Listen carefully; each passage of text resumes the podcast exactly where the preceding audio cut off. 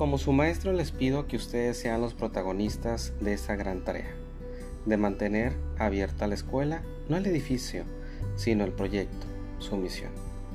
Este podcast es un espacio dedicado a la lectura en el que ustedes, apreciados alumnos, una vez por semana nos leerán un diferente tipo de texto, con el único objetivo de que se motiven a seguir leyendo. Su maestro, Roberto Sánchez Marín.